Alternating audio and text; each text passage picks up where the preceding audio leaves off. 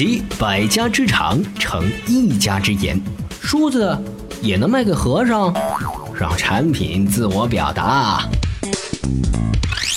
营销怎么玩？听营销方法论，有用即真理。关于营销的一切方法，有用即真理。大家好，欢迎来到为你解读营销方法论的充电时间。还记得那个暖到心都化了的大白吗？为何一个卡通人物将营销之海搅得风生水起？有想过这个问题没？这就是疗愈式营销。没错，今天我们节目的话题就是疗愈式营销。先听资讯，资讯过后我们一起分享干货。美玉必知。九月十三日晚，滴滴投资人金沙江创投董事总经理朱啸虎表示，滴滴要对饿了么进行战略持股，但并未透露具体占比。滴滴跨界进入餐饮业，难道是要让私家车送外卖吗？九月十三日，小米宣传旗下首个小米之家商城店落户北京海淀，这是目前面积最大、营业时间最长的小米之家。小米这是要打造米粉们朝圣的圣地吗？九月十四日，国外科技媒体称，苹果公司今年十月将关闭公交和导航服务 Hop Store。业内人士认为，这是苹果公司远离谷歌地图，重点推广自家地图的一个举措。看来，苹果公司也是奉行自己动手丰衣足食的指导思想啊。据《华尔街日报》报道，Facebook 正在开发一款能够支持三百六十度视频或球形视频的独立视频应用。用户可以通过倾斜手机的方式改变视角，三百六十度无死角将不再是一句戏言了。扫描九万余条 WiFi 密码数据后，中国家用 WiFi 常见密码 Top Ten 出炉，排名前三的密码分别是一二三四五六七八、一二三四五六七八九和八个八。下次见到新的 WiFi，可以尝试一下。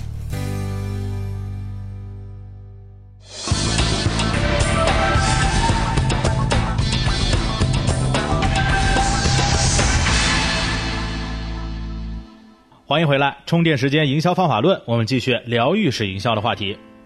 好莱坞大片《超能陆战队》上映后，片中的卡通角色大白一下子火了，其呆萌的造型、贴心的言行，尤其赢得了女性观众的喜爱，被他们视为一个可以在任何时候满足需要、对自己无微不至的暖男。无论是陪聊逗笑，还是近身防卫、飞行作战、治愈内外创伤，大白都堪称完美男友的代表。大白火了之后，相关的衍生品也骤然兴起，诸如大白公仔、大白服装、大白沙发、大白水壶、大白 LED 灯、大白 U 盘等数千款产品蜂拥而出，而且售价不菲，销售却十分火爆。大白何以如此火呢？为什么一个偶尔诞生的卡通人物将营销之海搅得风生水起呢？大白现象看似简单，但如果深入治髓，却足以管中窥豹，平叶知秋。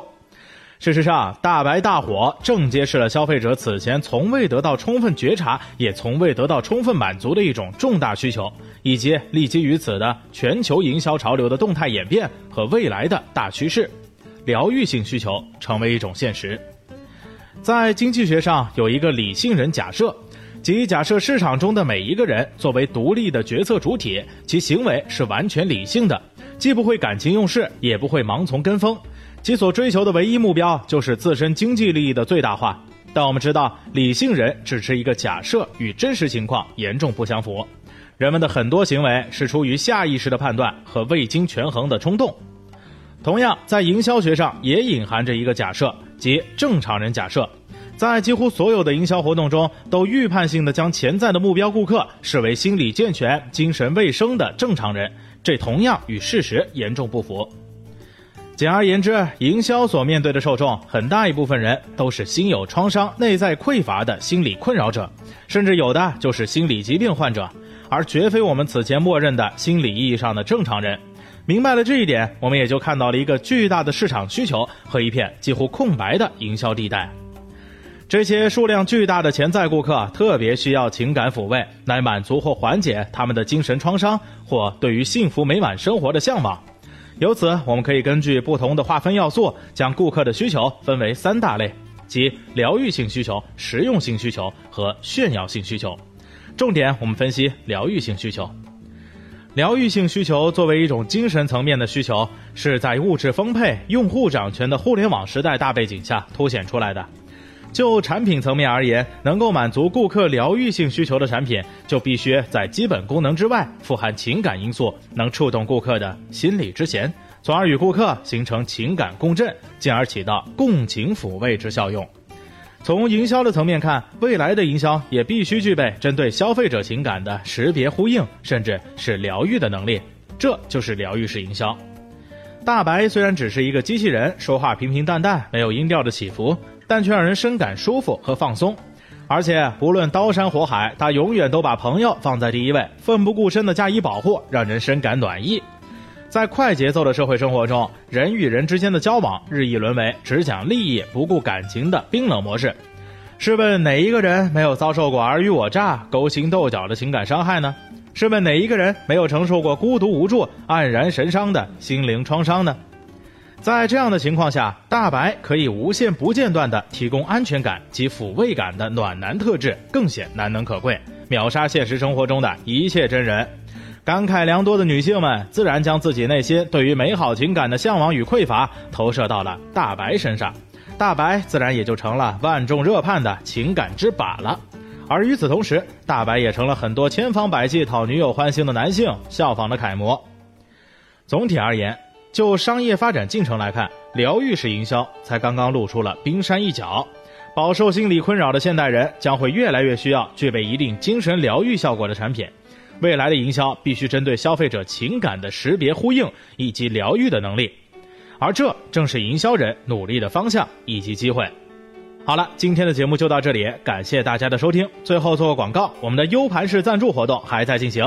喜欢我们的团队、爱听我们节目的朋友们，可以到充电时间微信公众号的后台找到赞赏按钮支持我们。感谢大家。最后继续分享一篇关于滴滴出行的文章，感兴趣的听众可以到充电时间微信公众号后台回复“出行”阅读。感谢搜狐作者陈宇安的智慧分享。感谢收听，明天见。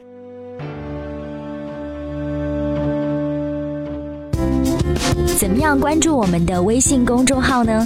您在微信内搜索“充电时间”就可以找到加 V 的我们了。关注后赶紧开始每日签到，积分可以兑换礼品哦。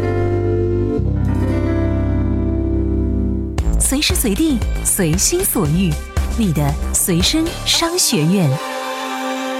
这里是充电时间。